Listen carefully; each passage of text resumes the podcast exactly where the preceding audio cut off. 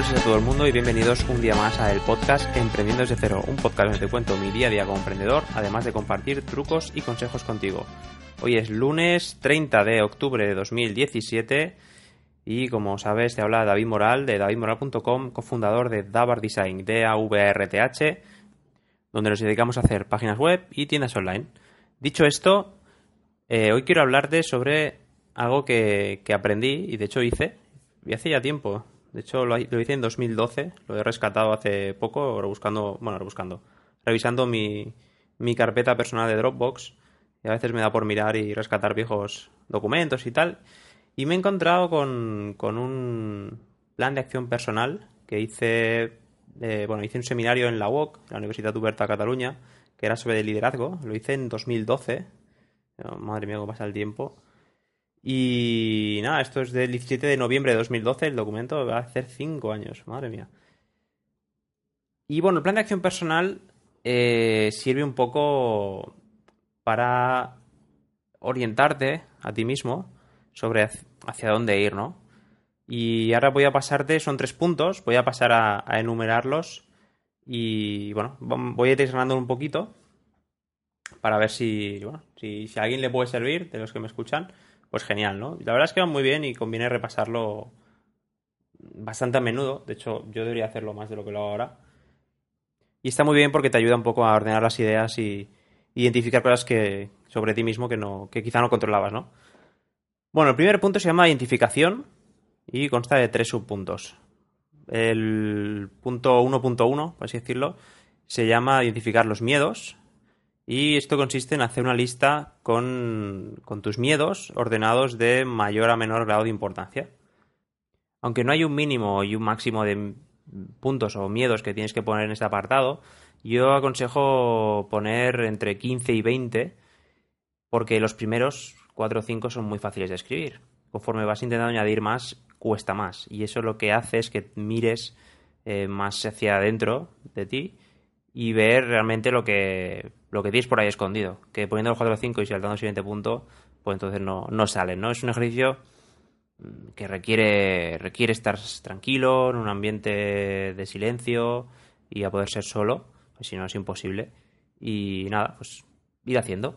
Entonces, como decía, el 1.1 es identificar los miedos, ordenarlos de mayor a menor importancia, aunque yo quizá hasta que salgan esos 15 o 20 no importa el orden, una vez esos 15 o 20 sí que ya puedes pensar y ordenarlos. ¿Vale? Esto no. Lo de ordenar yo lo, pondría después, ¿no? Al siguiente subapartado, que es el 1.2, y se llama identificar los defectos. Y lo mismo, hay que hacer una lista con tus defectos ordenados de mayor a menor grado de importancia. Lo mismo, entre 15 y 20, y vas poniendo defectos y luego los ordenas. Y luego también las virtudes, que sería el apartado 1.3. Pues exactamente igual, hacer una lista con tus virtudes ordenadas de mayor a menor grado de importancia y, insisto, eh, sacar esas 15 o 20 y luego ordenarlas. hasta aquí sería lo que es el apartado de identificación. Repito, serían miedos, defectos y virtudes. Serían los tres grandes eh, bloques dentro de este, de este apartado de identificación. Luego vendría el segundo apartado, que se llama comprensión, aceptación, minimización de los defectos y potenciación de las virtudes. Parece lógico, ¿no?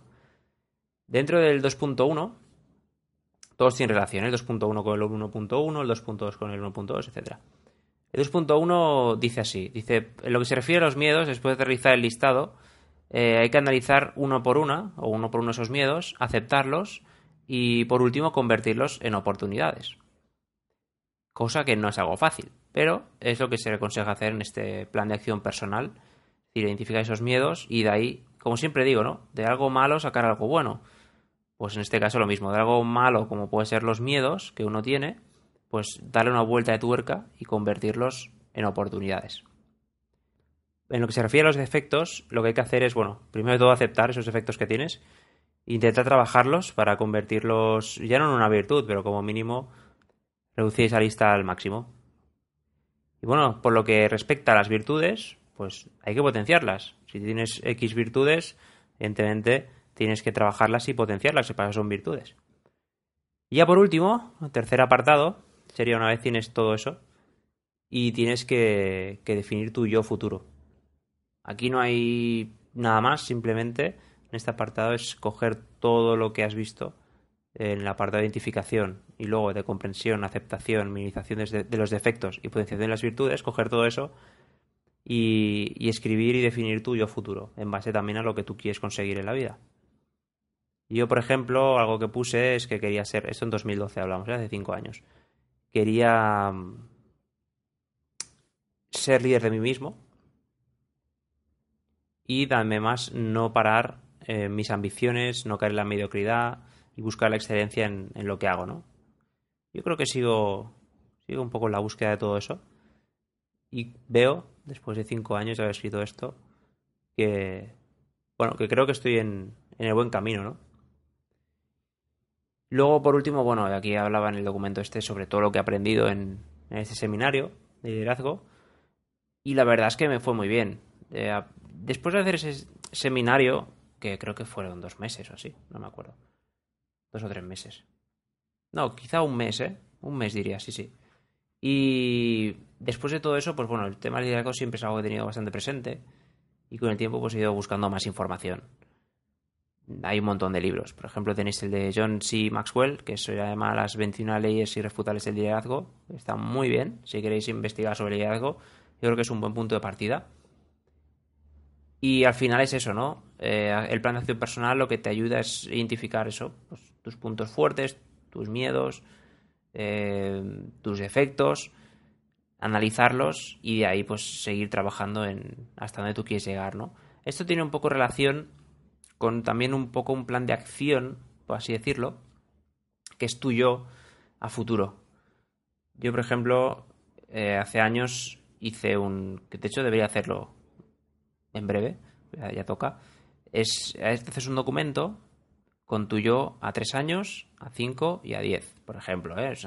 hay quien lo hace a 5, a 10, a 15, pero bueno, a 3 está bien porque es corto, medio y largo plazo, más o menos. O puedes hacerlo a 3, 5 y 15, pero bueno, yo creo que 3, 5 y 10 está bien. Y lo mismo, ¿cómo te gustaría verte en 3 años, en 5 y en 10? ¿Qué te gustaría haber conseguido, tanto a nivel personal como profesional, etcétera, etcétera? Y también eso te sirve un poco, conforme lo vas revisando, vas viendo lo que has ido consiguiendo y además puedes añadir cosas, evidentemente. Y la verdad es que está muy bien. Está muy bien porque al final evitas ir como mucha gente que va por la vida sin rumbo y sin unas metas. Si no tienes metas, no sabes hacia dónde vas. Y es posible que igual vayas en círculos. Eso es lo peor que puede pasar, ¿no? Y de esta manera, pues sabes hacia dónde tienes que ir, sabes hacia dónde tienes que apuntar y es más fácil, entre comillas, pues llegar hacia donde quieres y tener la vida que realmente deseas. Dicho esto, me despido. Recordaros que me podéis encontrar en davidmoral.com si queréis contratar conmigo. Podéis encontrarme en davard.com, d a v a r t h.com.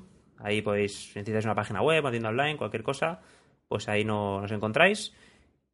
Y nada, gracias por escucharme y mañana pues otro episodio más. Así que hasta luego.